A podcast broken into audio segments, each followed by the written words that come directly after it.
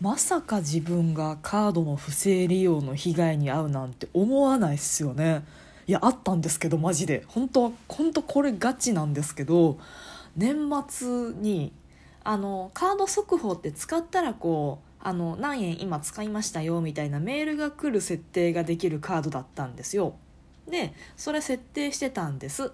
で毎回そのカードでお買い物するたんびに速報が届いてうんうん私の買った買い物だなって確認毎回するようにしてたんですけどね。まあカード何枚か持っててそのカードだけがそのメールの速報ありだったんですけどまあそれがね良かったですけどね。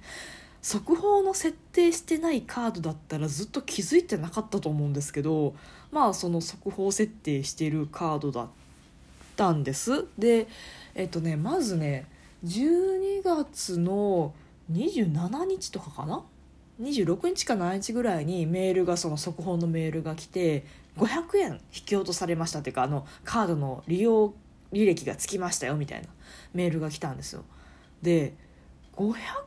円で買い物した記憶は一切なかったんですよね。であの速報なので本当つい最近何か買うとかじゃないとそんな1ヶ月も2ヶ月の前の買い物が反映されるっていうメールではないのでえ今さっきなんか買ったレベルじゃないとねあのメール届かないのでえ今何も買い物しなしてないけどみたいな。そもそも買い物自体してないけどと思って。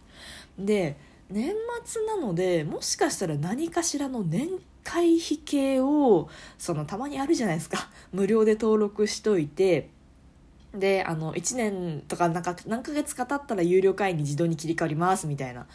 まあ、あれ大体私もうしないようにしてるんですけど、まあ、なんかの表紙にしてたりしたのかなみたいな。だって500円っていうその値段自体もなんかそんな感じするじゃないですか。月会費かなんかそんな感じのキレ,、ね、キレのいい感じの数字なので。えなんだろうななんかそれ関連でもしうっかりやってるんだったらまあまあうっかりで仕方ないなと思って様子見てたんですよ。で、えー、とその500円の利用の内容の明細が数日後12月の28とかについたんですよね。そのカードの履歴に。で見たらアマゾンのプライム会員の月会費だったんですよね。で私アマゾンプライムは入ってないんですよ。あのアマゾンプライムってあのただでたまにやらならせてくれるじゃないですか。あの30分お試しどう30日間お試しどうですかみたいなとかあるしだけどでまあまあ30日間お試しの時はたまにそのめっちゃ急ぎでこれ欲しいなっていう時にお試し会員になったりする時もあるんですけど最近それをした記憶はないなと思って。まあでもこう請求が来てる限りはもしかしたら私の勘違いかもしれないなと思ってでアマゾンのあのサイト行って自分がプライム会員かどうか調べたんですよ、まあ、それ見て「アマゾンプライム会員になってますよ」って言ったら「ああそこ私の勘違いが」で済むからね。で見たら私プライム会員じゃなかったんですよ。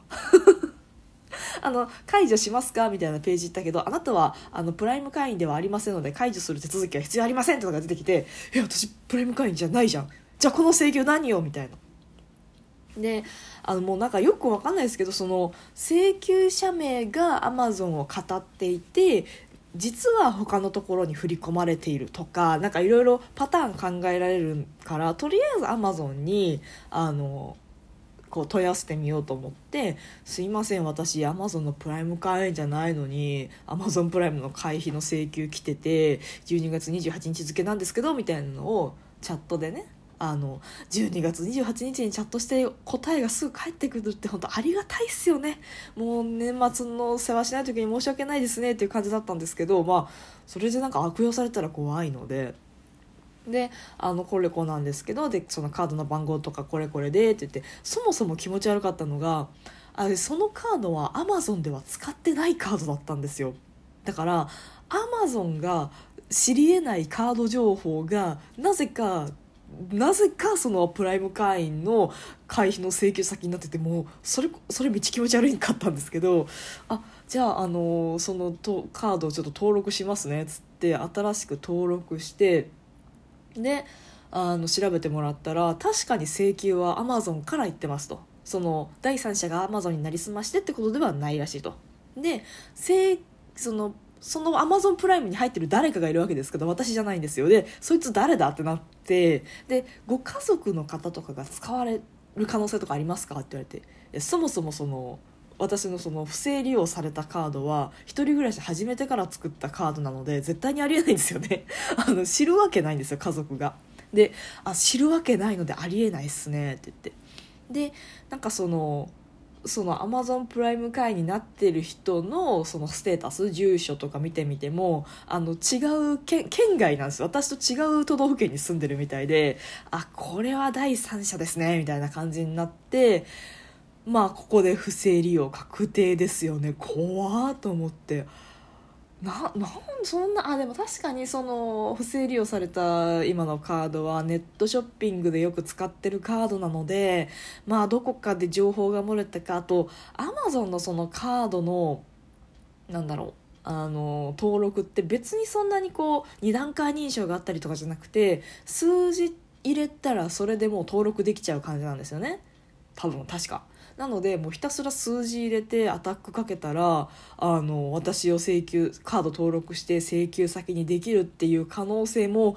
なきにしもあらずなのででもさカードの名義人とさアマゾンプライムになってる人のさ名前違ったらアマゾンもちょっと疑いよって感じするんですけどなんかそれもなくですね。でおかしいおかしいってなって結局えー、っとアマゾンさんがちょっと調査しますと。で返金できるかどうかも含めてちょっとお待ちくださいみたいな感じで終わったんですよね。でまあそれが本当12月28日だったのでなんかねそこを多分年末年始挟むから調査するにしてもいろいろ時間かかるんだろうなと思ってどこのドイツが私のカードを悪用してたのかとか分かんないんですけどそもそも気持ち悪いのがなんで Amazon プライム会員の500円なのかですよね普通なんかその不正利用って言ったらなんか10万20万とか引き落とされてびっくりみたいな感じすると思うんですけど500円のアマプラ会員ってなんだよみたいな。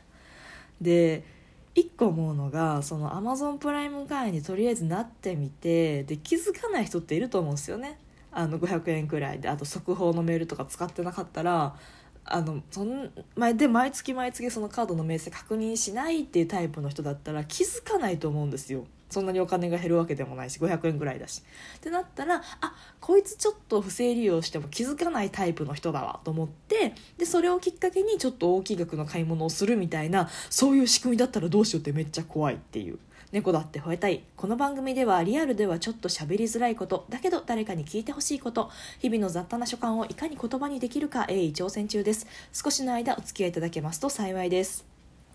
めっちゃ怖いじゃないですか。であのカード会社にもこれって連絡した方がいいんですねいいんですかねってあのアマゾンさんに聞いたらああそうしていただいた方がいいと思いますみたいな。まあそりゃそうだよね。聞いたらそう答えると思うんですけど。でああ分かりました。でカード会社の方はあのあれなんですよ。年末年始休みだったんですよね。これは仕方ない。あの年末年始は休むもの。だけどあの紛失とか盗難の場合だけはもう緊急事態なのですぐに利用を止めることができますってなってて。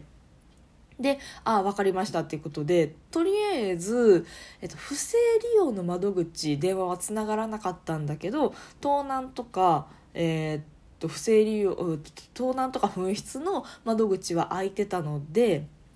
そこの窓口に電話かけてとりあえず止めてくださいと。不正利用があったっぽいですって言ってすぐ止めてもらって再発行で番号変えてカード作ってもらうことにはもう成功したんですけどでねその時の、まあ、1月1日に案内してくれた 1月1日ですよその電話かけたの。1月1日に電話かけた人があのまあ原因と止める原因というか切り替える原因としては不正利用なので年明けて窓口が開いたら不正利用の窓口にも連絡してくださいって言われたんですよね。あそうかそうか。確かになと思って。あの今はとりあえずそのカードを止めるっていう作業しかできない窓口にかけたので不正利用の相談については別途必要ですってあそうですか。すいません。年明けから本当早々お疲れ様です。ごめんなさいでした。みたいな感じで電話切ってでこの間あとそのカード会社の方の不正利用の対処の窓口の方に電話かけたんですよそしたら、えっと、そのアマプラ会員の500円の請求はまだあの明細上残ってますと。でそれが不正利用かどうかの調査をするのはアマゾンの仕事なのでアマゾンが調査結果捜査結果をそのカード会社の方に連絡してこない限りはうちとしては何もしてあのすることないので今のところお客様にも何もしてもらうことありませんと。まあ、かけた意味あったのかなかったのかはよくわかんないですよね。まあ、もしかしたらそのかけましたっていう記録が残ることによってあの後々のその返金の手続きとかにちょっと有利とかスムーズに進むようになるかもしれないですけどそうかそうか別にあの絶対に必要というわけではなかったというかあの結構なんだろう今やることないですよという無駄なやり取りをお姉さんにさせてもらってお姉さん優しかったですけどね させてしまったなっていうのはありましたね。なあっていうのでなんかのカードのその再発行するからあの支払いに使ってるやつとかその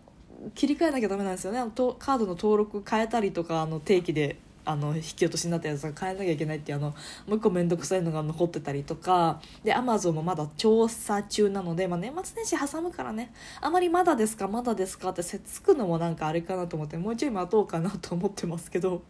もう誰なんほんまにその人のカード使って500円とか道額使いやがってと思ってね。皆さんも気をつけてくださいね。で慌てて私他に2枚ぐらい使ってるカードの方の明細も見直したんですけどそっちは全然怪しい引き落としなかったですけど